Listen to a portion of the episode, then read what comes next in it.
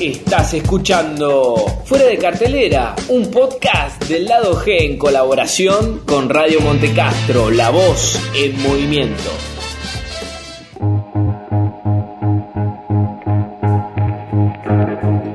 Bienvenidas y bienvenidos a un nuevo episodio de Fuera de Cartelera, el podcast del lado G, donde yo, Tomás Ruiz, les hago un recorrido por el cine clásico y de culto de todos los tiempos. En este episodio, como habrán visto ya en la imagen, vamos a estar hablando de una de las grandes películas de todos los tiempos, una de las mejores películas de toda la historia, o por lo menos vamos a discutir si esto es así. Estamos hablando de una película de 1952 dirigida por Stanley Donen y Jim Kelly. Hoy, damas y caballeros, vamos a cantar bajo la lluvia.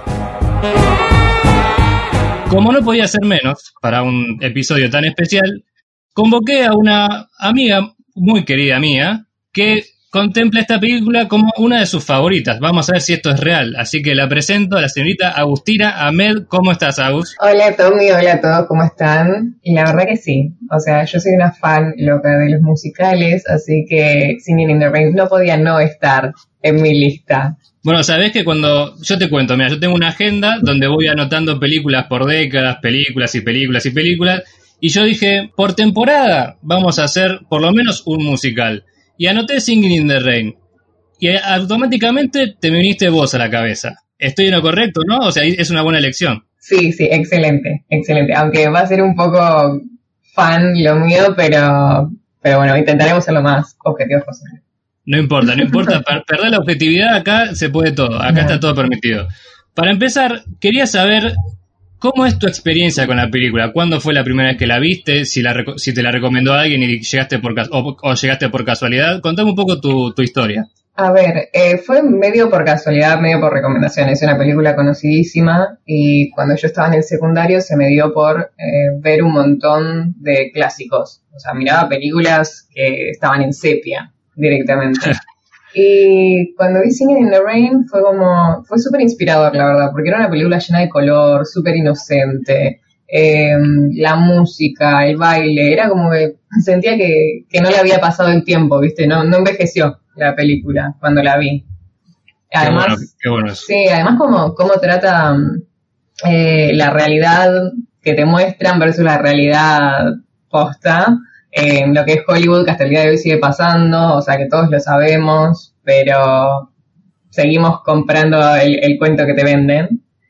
Eh, entonces, nada, por eso sentí que era como una película que, que creo que con el tiempo no, no va a pasar de moda. Y la volví a ver hace poco y fue como la misma sensación, ¿viste? Estaba muy a gusto, la, la veo casi, casi todos los domingos, o domingo por medio la veo. Claro, porque vos voy a romper, voy a romper una, incidencia, voy a romper el off si querés. Y yo recibí un mensaje que decía, la voy a volver a ver a pesar de que me sé los diálogos. ¿Es un poco así o me exageraste un poquito? No, no, eso sí, eso sí. No, te las digo que me lo sé de pe a pa, hay películas de que me las sé un poco más los diálogos, pero, pero sí, hay escenas que las tengo regrabadas, las canciones. O sea, llueve y yo me pongo a cantar. Eso sí, porque la gente sí sabe solamente una frase de la canción, pero la canción completa es muy hermosa de Singing in the Rain. Exactamente. Bueno, eh, voy a tomarme esta última frase que decís vos y voy a contar mi experiencia, porque capaz que la encontrás un poco, un poco sonsa o un poco grandiosa. Vamos a ver qué me decís. A ver. Yo, yo la descubrí hace, estamos en el 2020, tres años. Tres años la descubrí que la estaban haciendo un un ciclo de cine en la sala de Lugones de musicales. A esa de la que no pudimos ir, ¿te acordás? Sí, sí, habíamos prometido ir. Y no fuimos, eso muy mal, pero ya volverá. Cuestión que un día la daban y yo dije, bueno, es el momento de verla. Entonces la, la logré ver en el cine.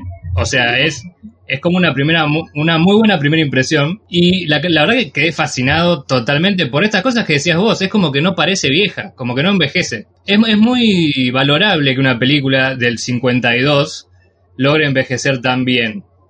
Eh, más allá de lo que me haya causado la trama y demás, quiero contar una pequeña anécdota. A ver, dale. Estaba lloviendo ese día. Y ah. yo como, soy un señor muy mayor, viste, no, no, me jacto de mi, de mi juventud, yo tengo un paraguas largo como el de Jim Kelly. ¿Y qué pude haber hecho cuando salí del cine que estaba lloviendo? Me puse a catar Singing in the Rain y pateando los charcos, por supuesto que sobre Avenida Corrientes, la gente me miraba como diciendo, este es un pelotudo que se les escapó de algún cotolengo, que bueno, a ver, medio que es verdad. pero no me lo digas, sí, señor. Y bueno, si te llegaba a parar la policía, en una de esas se cumplía la escena. Exacto, tenía que cantar exactamente. Pero cuestión que es una película que me maravilló desde el momento uno y creo que yo la debo haber visto, no sé, cuatro o cinco veces. No creo estar a tu nivel de, fanatismo, pero bueno, vamos a ver qué, cómo es la comparación. Es que fueron muchos años, yo estudié muchos años comedia musical justamente en el secundario, estoy hablando unos 10 años atrás, gente, porque... Estamos viejos ya. vale aclarar que, que tengo 24 ahora. Y, la realidad es que es eso, o sea, yo dije, bueno, voy a empezar a ver musicales, voy a empezar a consumir más como para ver qué es lo que yo quiero hacer o dónde me quiero orientar y la verdad que cruzarme con Singing in the Rain, una película súper vieja, una película súper linda visualmente, musicalmente ni hablar, o sea, por más de que tiene dos canciones originales nada más. Sí, pero, pero viste que... Viste que, a lo, bueno, a lo largo de todo este, este podcast, de cada uno de los episodios, siempre encontramos como películas que, por más de que no las hayamos visto, siempre conocemos como escenas o en este caso canciones.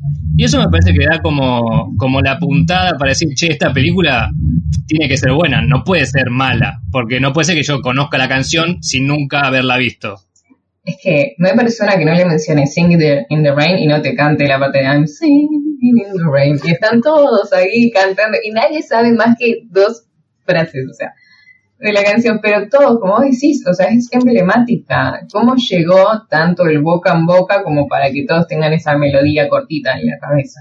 Exacto, y, al mismo tiempo, o sea, me extraña, porque esto es como es un dato, digamos, que me, extraña y me aterra, si querés, que hay mucha gente que, que le escapa a este estilo de películas. Y capaz que tiene que ver un poco porque asocian a estas dos estrofas de Singing in the Rain y de Jim Kelly bailando en la lluvia y el farol. Entonces, se imaginan que la película o el género, si querés ser más abarcativa, es solamente eso. Y me parece que la gente que no les gusta el musical, yo puedo entender, no voy a ponerme a juzgar a nadie, pero alguien que, que te diga o que diga, che, no, yo no voy a ver Cantando bajo la lluvia, es una mierda, es un musical, se está viendo una gran, una gran película de verdad, que va por fuera del musical incluso. Es que es así, conozco muchísima gente que le escapa a los musicales.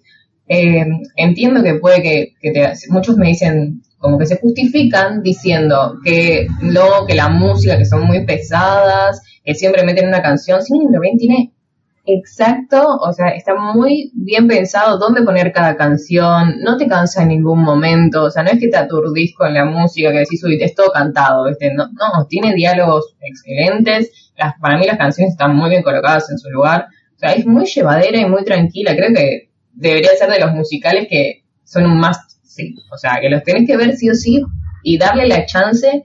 Y si después no querés ver más musicales, no los veas. Pero mira este. Claro, este lo tenés que ver sí o sí. Sí, en el, en el, episodio que hicimos con Juli Cáceres, a quien le mando un saludo de La Tendita de los Horrores, hablamos un poco de esto, como que cada persona tiene su musical, pero tiene que animarse como a encontrarlo. Porque él, él o, sea, él no te va a venir a buscar a vos. Entonces, si a vos te gusta un poco más, no sé, el terror, poner la ciencia ficción, tenés The Rocky Horror Picture Show, por decir alguna, alguna cosa en particular. Bueno, a mí me pasó con mi papá que siempre me decía que no le gustaban los musicales, que no, o sea, que no era lo suyo, que cada vez que me ponía a ver un musical, él se iba. Pero llevamos a mi sobrina a ver Aladdin. Ah. Y ahora no puede parar de ver Aladdin, la live action. O sea, la ve y la canta y por poco la baila. Entonces, no, ¿Viste? O sea, era darle una chance. Yo entiendo que es una película de Disney, la mayoría tiene música y todo eso, pero de una forma u otra termina siendo un musical también. Exacto, sí, y volviendo a esta, es como decías vos, que las canciones, o sea, están primero perfectamente puestas, porque no es que de la nada te saltan a cantar sobre cosas random que se encuentran en la calle, sino que tienen como un, trasfondo, tienen un mensaje, un, subtexto incluso. Sí. Y la verdad que las letras son, son maravillosas desde la, desde todo lo que es la parte rítmica hasta lo que es la letra. Me parece que son, son, son, preciosas, la verdad que y se te pegan porque vos la estás viendo y aunque no la sepas la tararías y mueves el piecito y creo que no hay sensación mejor en un, en un musical que estar, estar viéndolo y mover el pie. O sea, eso te estás enganchado porque la de Good Morning, que estaban cantando así como de madrugada en, una escena de la película, es como estás, Good Morning, mira, y o sea, la película está de madrugada, pero vos estás como re contento, como si te estuvieras despertando, es como, como muy lindas las sensaciones que generan las canciones de esta película. Total, totalmente. A mí me pasa con, creo que, creo que con todas las canciones. Pero bueno, si querés nos metemos ya más en, en lo que es la parte de la trama. Está claro que acá no hay spoiler que valgan porque es una película que ya tiene más de 50 años, o sea que si alguien está escuchando esto y, quiere, y pretende que hablemos sin spoiler, lo lamento, hemos defraudado.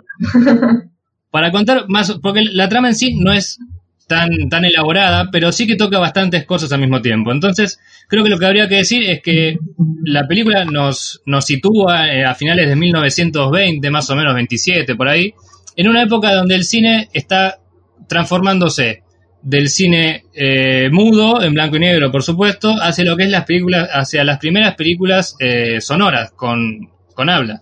Entonces nos presentan a un actor, que es en este caso Jim Kelly, que hizo toda su carrera con películas así melodramáticas y qué sé yo, y a su, lo que sería la pareja, que al final no es tan pareja, es, como un, un, chimento sacado de intrusos, por decirlo de alguna manera. Entonces, ¿qué pasa? Le llega el momento de transformarse al cine sonoro y la chica tiene una voz de mierda, que de pista es insoportable. Es tremendo. Entonces, bueno, cosa va, cosa viene, encuentran a, la, ¿cómo se llama? A David Reynolds, que estaba pasando por ahí, haciéndose la superada de que es actriz de, teatro y qué sé yo, y descubren que es una superdotada para la canción, si se quiere. Claro, eh, canta y baila excelente, entonces ahí te dejo la palabra. no, no, sí, sí. Ah, bueno, entonces digamos que lo que planean hacer es como ya tenían una parte de la, de la obra grabada, deciden hacer el famoso playback. Este, que para ese entonces recién arrancaban las películas sonoras, tenían que hacerle competencia fuerte a todas las películas que estaban saliendo, porque imagínense, del cine mudo sale la primera película, que encima mencionan hasta el estudio en la, en la película. Mencionan el estudio, el nombre de la película y dicen, tenemos que superar la taquilla de esto, sí, sí, no, no, no les importaba nada. Sí, tras un par de mm, problemas técnicos, deciden generar este playback que creo que Lina Lamont es el nombre del personaje, de la actriz con la voz horrible, que creo que lo interpreta Jean Hagen. Sí. ¿Estoy pronunciando bien? Sí, sí, sí. Em, y nada, para mí, igual el papel de ella se come la película. No, olvidate, está súper bien. El papel de mala es, es increíble. Y acá, bueno, empezamos a ver estas cuestiones que, si crees, van por fuera de la historia y se meten más en lo meta de la industria. Porque a mí, eh, o sea, estas películas que hablan sobre cine, sobre películas, me parecen deliciosas. Me encanta el cine sobre el cine, vamos a decirlo así. Es perfecto, porque vos empezás a ver, viste, los problemas que tenían con los micrófonos, los problemas que tenían para... hay, hay, hay planos que me encantan a mí, que es cuando están adentro del estudio grande, grande, que, van a, que van a través de cada una de las pantallas de donde están los efectos especiales, entre muchas comillas. Y me parece espectacular porque vos lo ves pasando por todo, todos y cada uno y entendés que eh, el cine es una nobleza que viene hace un montón haciéndose y hoy por hoy no, no encontrás eso. Entonces verlo me parece algo que es precioso. O sea, me transmite una calma, una paz, una... una me, saca, me saca sonrisas. Exactamente. Y bueno, eh, volviendo un poco a la trama, en el medio de todo este juego de de la película sonora y el musical y demás, también, bueno, esconde un poco este tema de eh, ellos son, o sea, hay una pareja principal que se muestran muy al estilo Hollywood, que todos lo aman, que todos, todos, pero detrás de escena se odian, básicamente. Y, y bueno, Jim Kelly se termina enamorando y empiezan a cambiar un poco las cosas, así que... Sí, se, termina, se, termina, enamorando de, David Reynolds, que al, primer momento parecía como que no lo conoce, viste, lo ignora. Ahí, ahí te, da el punto que, o sea, las estrellas de Hollywood, capaz que del momento, o las de ahora, estoy divagando, eh, pese a todo ese reconocimiento y al cariño que le mostraban, estaban realmente solos y y Jim Carrey al, descubrir que alguien no se muere por él, es como que le despierta esas ganas de, conocerla y demás. Lo que la lleva mucho más tarde a, bueno, a, encontrar de, trabajo junto con ella en el estudio. Claro, pero además al principio, principio de la película, eh, también él que está contando como su historia personal, completamente basada en mentiras, y, te van, y te van mostrando las escenas de cómo fue en realidad que él llegó a ser un actor tan reconocido es hermoso, es hermoso como él va contando el cuento que se está inventando y te va mostrando cómo empezó muy desde abajo, con cómo pudo. sí, haciendo la típica de, doble de acción, ¿viste? Doble, doble de riesgo. En ese sentido me hacía, me hacía acordar un poco a Eras una vez en Hollywood, ¿viste? La de Tarantino.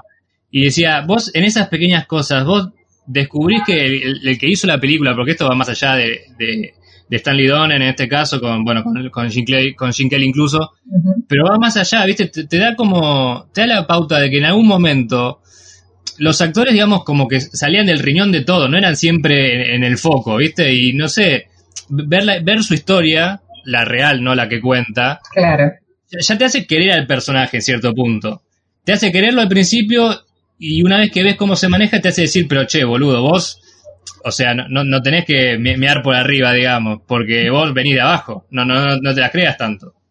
Claro, es que es así tal cual, por eso vende el, cuento de que él fue como de una familia de muy alta alcurnia, siempre a los mejores colegios y siempre a todo y termina siendo una persona re sencilla. También a mí lo que me hizo querer mucho esa, esa parte de la historia es a Donald O'Connor, que es Cosmo Brown, el mejor amigo de Jim Kelly en la película, eh, que también, o sea, me pareció como, como un, un, complemento muy bueno con Jim Kelly. Siento que, también tiene sus momentos en la película donde es como un gran apoyo para su amigo, o sea, en ningún momento muestra como envidia, como, como competitividad entre los dos. Claro, eso te iba a decir, o sea, me sacaste justo la, frase en la boca porque es, ese tema de la envidia, o sea, tranquilamente podrían haber hecho un personaje que, fuese el villano, ¿no? ¿Viste? No sé, que quiera sabotear a su amigo, ponerle y el tipo, si bien como que van, como que quieren ser lo mismo eh, desde, desde el primer momento, él sabe que, que puede hacerlo destacar desde tras bambalinas, digamos, haciendo la música, siendo el compositor de las, de las películas, y no tenemos que sacarnos de lado el, el, punto de que es un magnífico bailarín. El chabón se, se tiene otro dominio del cuerpo, o sea, es, no, es increíble. Me hace acordar mucho al, al pibe este nazareno que estaba en Showmatch, Videomatch, y que se golpea todo el tiempo. Sí. Porque, ¿cómo hacer para moverte así, flaco? No, no se puede. Lo mismo no, que baila como los dioses. No, pero encima, o sea, bueno, eh, Jim Kelly es como todo macho, vos lo ves ahí con la camisa y el suéter y parece todo grandote. Y ese pantalón medio pescador que, bueno, menos mal que no, no tan mal.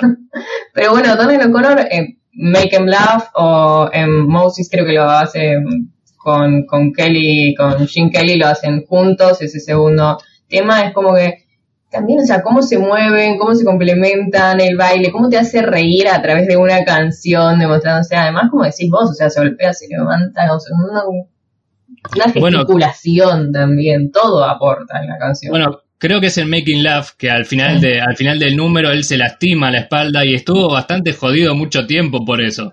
O sea, yo me, imagino la, devoción que tenían en su momento por querer hacer las cosas ellos mismos, porque ahí, ahí tampoco abundaba la, la, guita como para hacerlo 10 veces cada escena.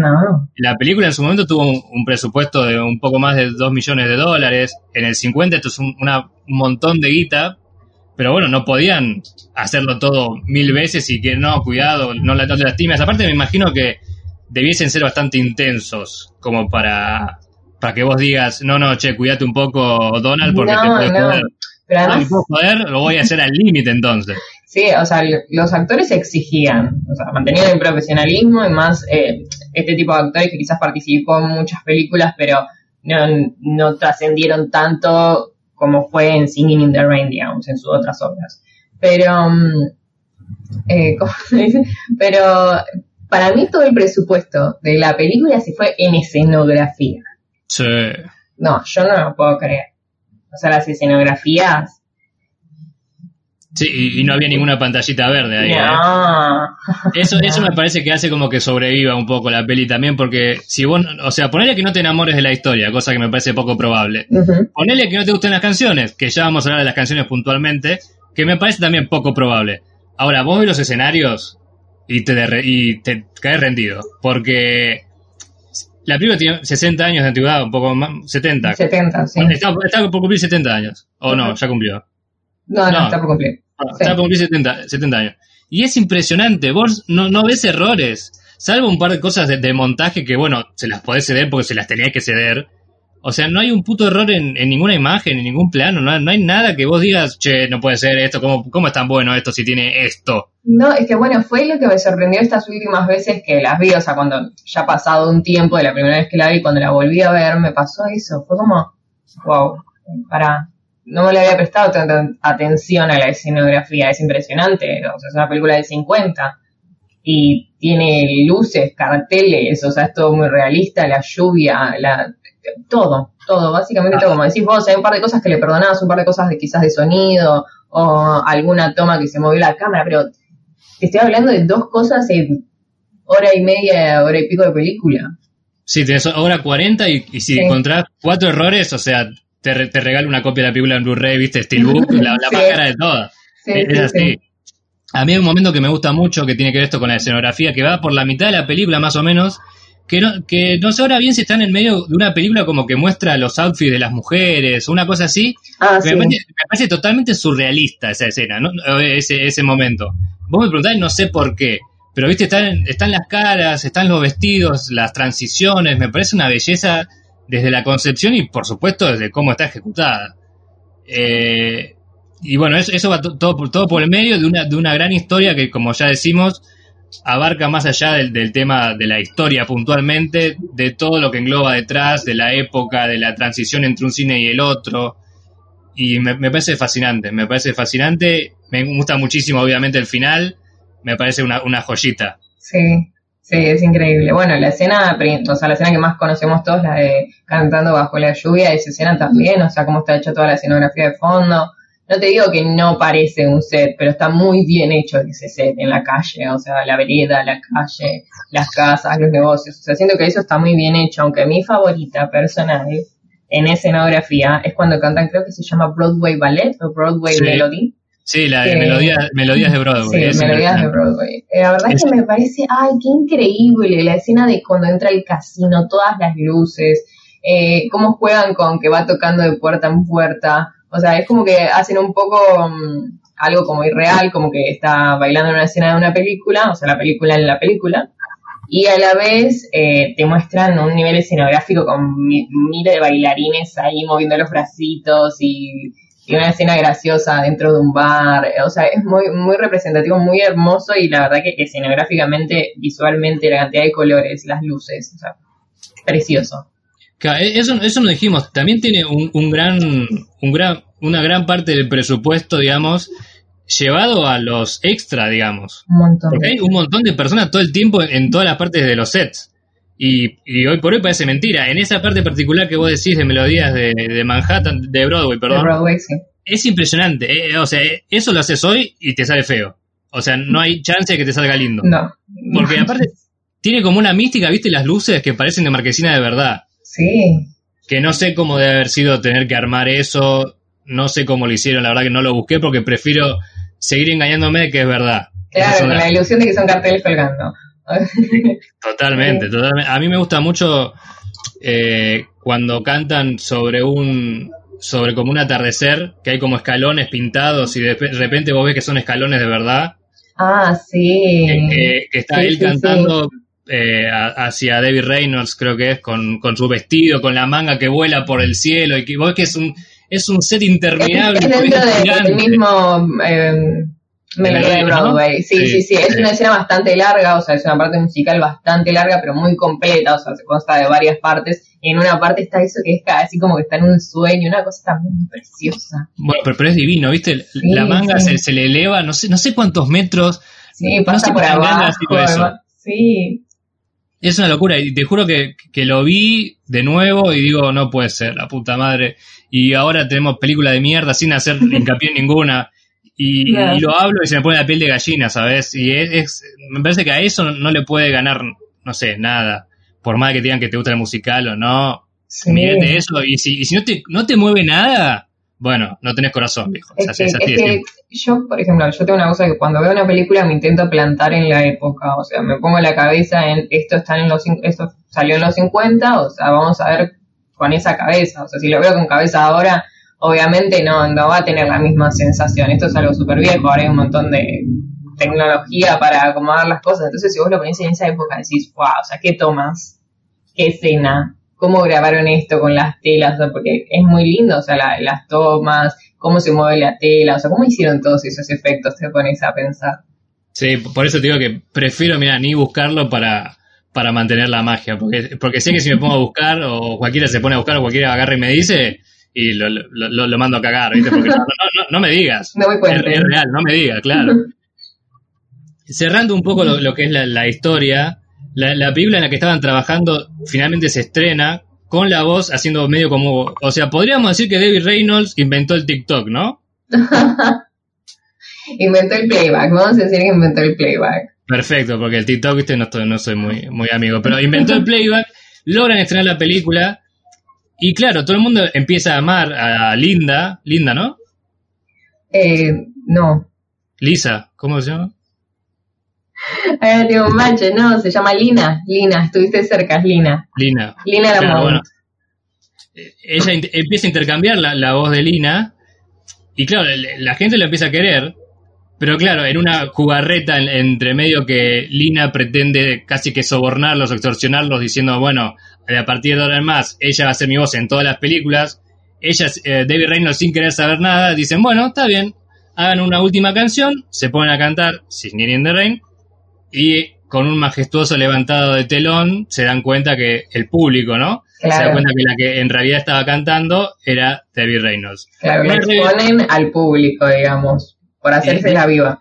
Sí, y si, bien, y si bien a vos te gusta mucho Lina, me encanta cómo la deschaban y cómo la gente tipo se empieza a caer de risa y, y es Sí. precioso, es precioso. Es que sí, porque finalmente, o sea, fue como que no la hicieron quedar mal, por lo menos en pantalla. O sea, fue como que decís, bueno, la dejan mal, pero no te muestran, no sé, que termina sin laburo o algo así. Es como un grande final de que la exponen por eh, querer extorsionar a su, no sé, a su jefe Sí, o al dueño de la firma. era- eran los productores y bueno, era Jim Kelly, viste toda la... Porque al fin y al cabo en ese momento era como de a parejas que hacían las pelis, entonces como que no podías imaginar a uno sin el otro y al fin y al cabo termina con ese maravilloso, maravilloso plano de como una cartelera, como un billboard, como, como un anuncio que iban a estar eh, David Reynolds y bueno, Jim Kelly como pareja establecida en la próxima película. Sí, sí, sí, ese final es hermoso, como que bueno, los dos lograron su cometido, triunfar. O sea, David Reynolds había dicho que quería llegar a ir a Nueva York y hacerse famosa y no sé qué, y bueno, finalmente, entre comillas, lo consigue. Algo de lo que hablamos eh, muy por encima, si bien lo hicimos varias veces, fue el Sí. tema de las canciones, que no le dedicamos todo el tiempo que se merecen, así que me parece que es el momento. Podemos hacer todo el resto del podcast sobre eso, así que analizamos una por una. Vamos a aburrir. Yo, yo, yo quería empezar diciendo que en un momento dijimos como que las letras estaban muy bien.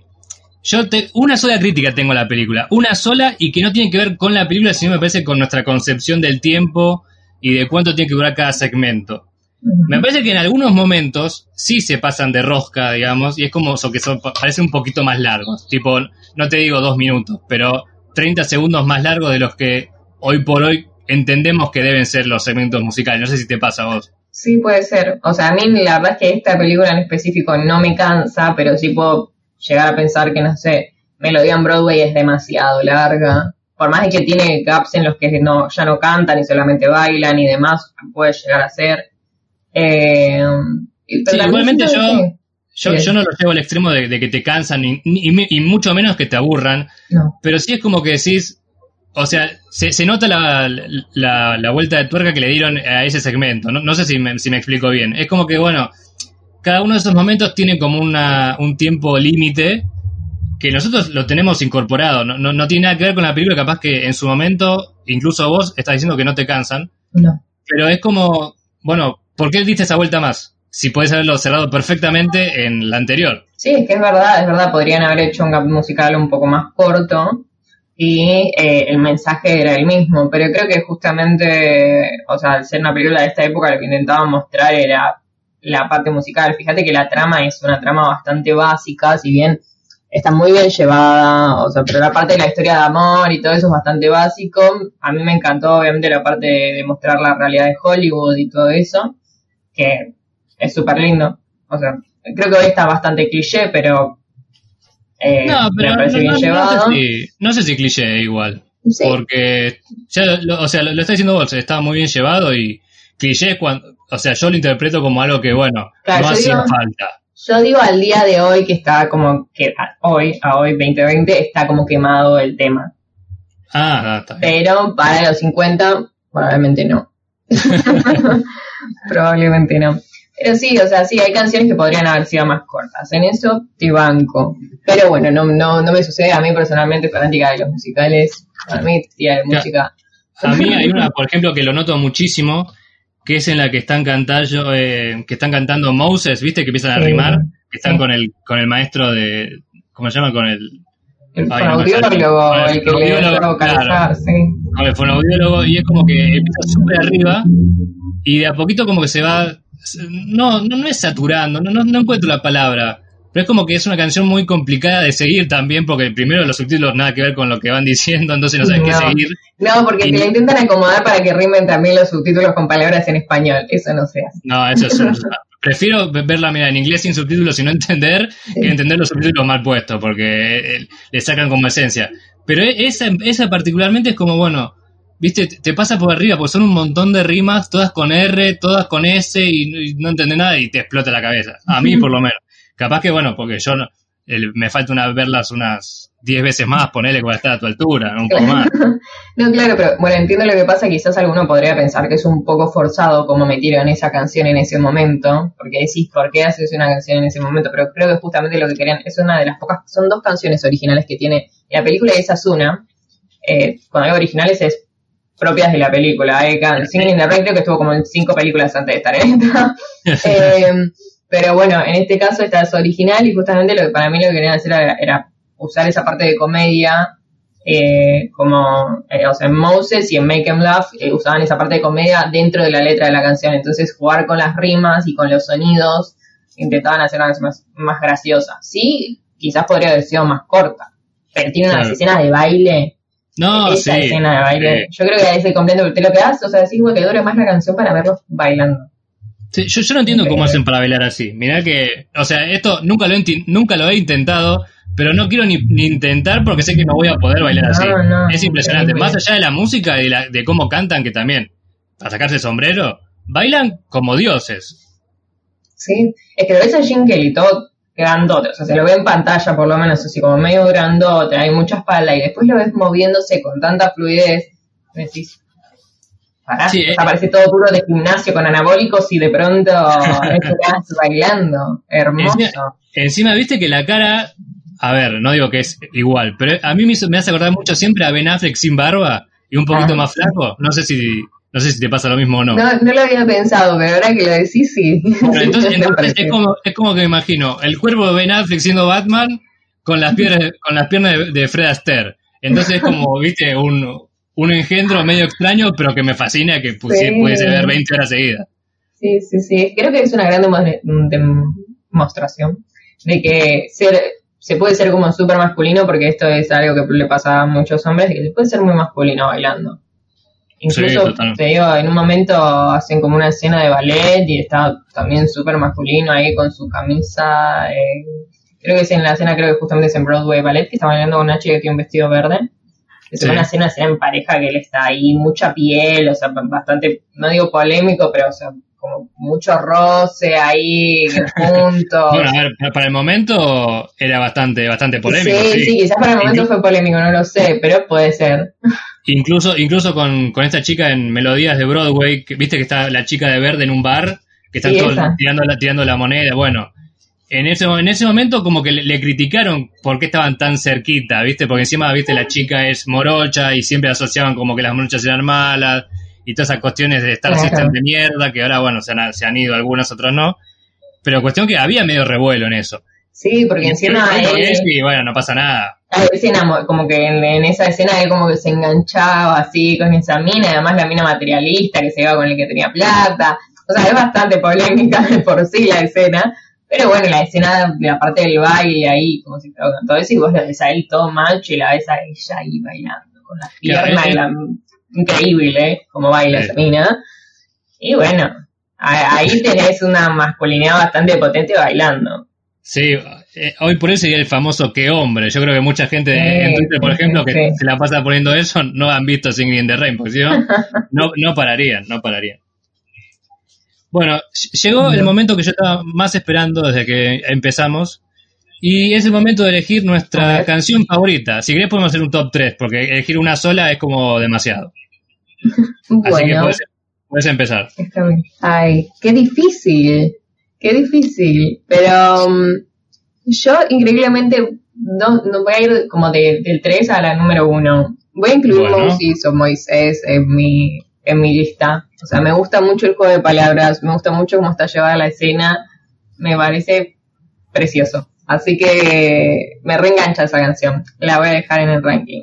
Perfecto. Em, después, probablemente Good Morning, porque es muy pegadiza. Amo las canciones pegadizas, además es simpática. Good morning. Good morning.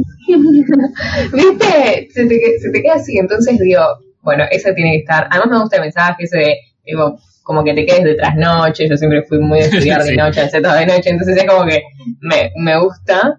Y por supuesto creo que Singing in the Rain va a tener que ser la número uno. Muy cliché, pero es adorable. La voz de Gene Kelly en esta canción a mí me encanta. Y encima, vos lo ves en la escena y te transmite, te transmite felicidad. Estoy bailando y cantando bajo la lluvia, dice. Sí. Y nada, o sea, y creo que cada vez que, que llueve, a mí no me gusta la lluvia personalmente, pero pero siento que si estás en un buen momento no te importa mojarte, o sea, no, no, no- te importa nada. Entonces, siento que él me lo transmite en esa canción. Se la voy a poner en el número uno. Maravilloso, maravilloso top 3. Yo voy a dejar por Sí. fuera a Singing in the Rain porque es como que, bueno, nadie, nada puede superarla. Pero voy a elegir otras tres, si, me- si me permitís. Si me permitís. No, por supuesto, por supuesto. En el, en el puesto número 3 voy a poner a Make Him, Make Him Laugh. Me parece, ya hemos dicho, una canción de la concha de la lora. Perdón, mi francés no estaba Sí. bien pulido todavía. Eh, después voy a poner Good Morning, porque es, bueno, ya lo dijiste vos, es, es una Sí. hermosa.